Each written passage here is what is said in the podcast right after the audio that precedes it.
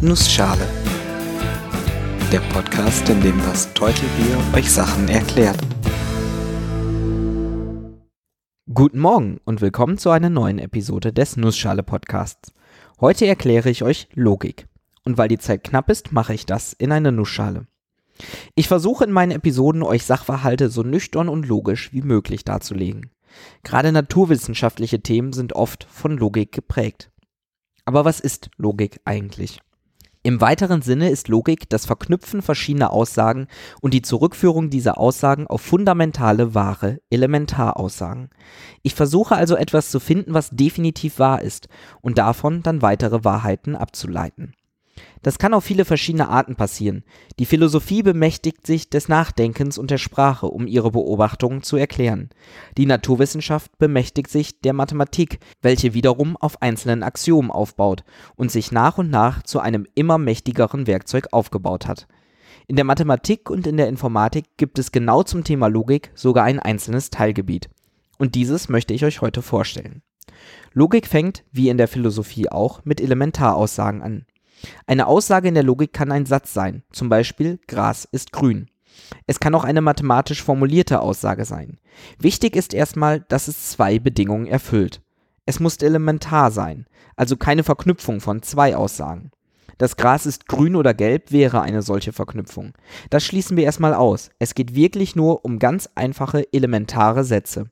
Das zweite Wichtige ist, dass es einen eindeutigen Wahrheitswert gibt. Die Aussage muss entweder wahr oder falsch sein. Etwas dazwischen geht nicht. Solche Elementaraussagen für sich sind natürlich relativ langweilig. Spannend wird es erst, wenn man diese in Beziehung zueinander setzt. Dafür gibt es verschiedene Operatoren und Verknüpfungen. Das einfachste ist die Negation, der Nicht-Operator. Wenn ich diesen benutze, drehe ich den Wahrheitswert um. Das Gras ist grün ist wahr. Das Gras ist nicht grün ist also eine falsche Aussage.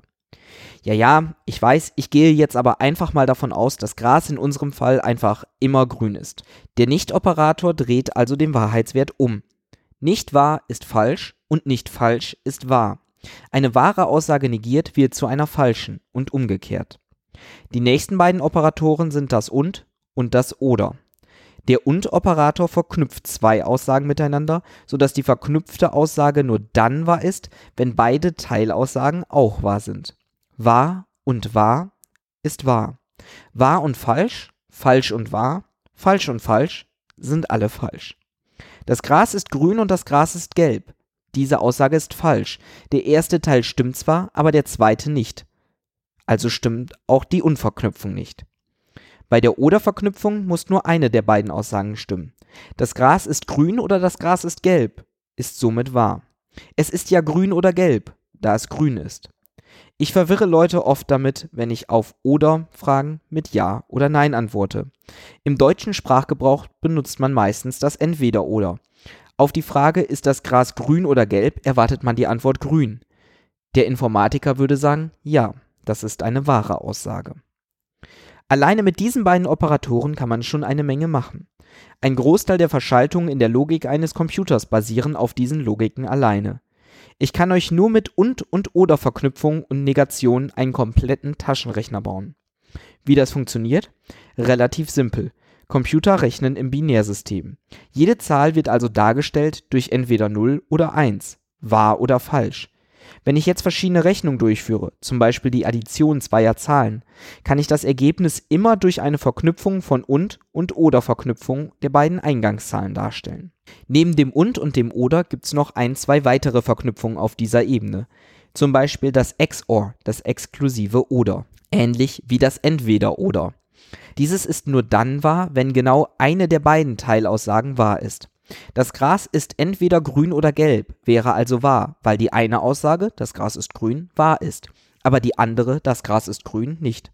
Würde ich sagen, das Gras ist entweder grün oder grün, dann wäre das falsch, weil es ja beides ist. Spannend finde ich auch noch die Äquivalenz. Diese ist immer dann wahr, wenn beide Aussagen wahr oder beide Aussagen falsch sind, wenn also beide den gleichen Wahrheitswert haben. Oder die Implikation. Wenn die erste Aussage wahr ist, muss die zweite Aussage wahr sein und darf nicht falsch sein. Wenn die erste Aussage falsch ist, ist die zweite egal. Für all diese Verknüpfungen gibt es auch Rechenregeln. So wie wir Punkt vor Strich Rechnung machen, rechnen wir auch mit und vor oder Rechnungen. Und es gibt Umformungsregeln und Gesetze, wie man solche Logikformeln umbauen kann, sodass man sie zum Beispiel leichter in Platinen gießen kann. Das Ganze wird schnell abstrakt und man verliert den direkten Bezug zur Sache, wie wir das schon beim Oder und dem Entweder-Oder gemerkt haben. Dafür ist es wirklich Logik und schlüssig und erlaubt quasi das Rechnen mit Aussagen. Man kann diese doch recht simple Aussagenlogik noch weiter treiben. Als nächste Stufe gibt es die sogenannte Prädikatenlogik. Diese schafft wieder einen engeren Zusammenhang zur menschlichen Sprache. Man hat in ihr sogenannte Prädikate, was immer Teilaussagen sind, wie zum Beispiel XYZ ist blau oder ABC ist größer als DEF. XYZ, ABC und DEF sind dann quasi Variablen, die man mit Inhalt füllen kann. Das sind dann die Konstanten dieser Logik. Man könnte zum Beispiel sagen, das Teutelbier ist blau oder das Teutelbier ist größer als der Pinguin. Das Teutelbier ist dann unsere Konstante und ist blau ist unser Prädikat. Und diese Aussage ist nicht wahr. Ich bin gerade nüchtern, weil es sich für eine Episode über Logik so gehört. Man muss aber nicht unbedingt eine Konstante einsetzen. Stattdessen kann man auch Quantoren benutzen. Das sind dann Begriffe wie für alle oder es gibt. Ich kann zum Beispiel sagen, für alle XYZ gilt XYZ ist blau. Das wäre natürlich falsch, denn ich bin ja nicht blau, also kann das auch nicht für alle gelten. Es gibt ein XYZ für das Geld, XYZ ist blau wäre eine wahre Aussage. Eine blaue Kugel ist blau, also gibt es irgendetwas, das blau ist. Passt. Diese Logik ist wesentlich mächtiger als die reine Aussagenlogik und man kann mit ihr viele Sachen, die wir in der menschlichen Sprache ausdrücken, als logische Sachverhalte computergerecht darstellen. Wenn man genug Aussagen sammelt, kann man durch Verknüpfung dieser Aussagen weitere Wahrheiten über die so beschriebene Welt ableiten. In der Episode über künstliche Intelligenz habe ich wissensbasierte Systeme angesprochen, Expertensysteme, denen man einige Grundlagen beibringt und die dann daraus Wissen ableiten. Zum Beispiel aus medizinischen Aussagen wie wer erkältet ist, muss husten und einer Beschreibung hustet nicht ableiten zu können, dass man nicht erkältet ist. Das ist einer der Anwendungsfälle für solche Logiken. Natürlich kann man solche Konstrukte immer weiter treiben. Was ich beschrieben habe, war die Prädikatenlogik erster Stufe. Das deutet an, dass es da noch weitergeht. Man kann zum Beispiel die Quantoren wie alle oder es gibt nicht nur auf Variablen beziehen, sondern auch auf die Prädikate selber. Also es gibt ein Prädikat, das auf das Teutelbier zutrifft.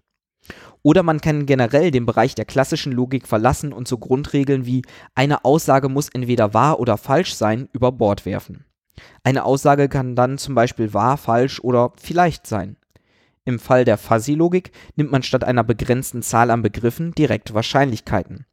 Da muss man natürlich auch die Verknüpfung umändern. Aus nicht wahr gleich falsch und nicht falsch gleich wahr wird dann so etwas wie die Wahrscheinlichkeit, dass nicht a ist, ist 1 minus die Wahrscheinlichkeit, dass a.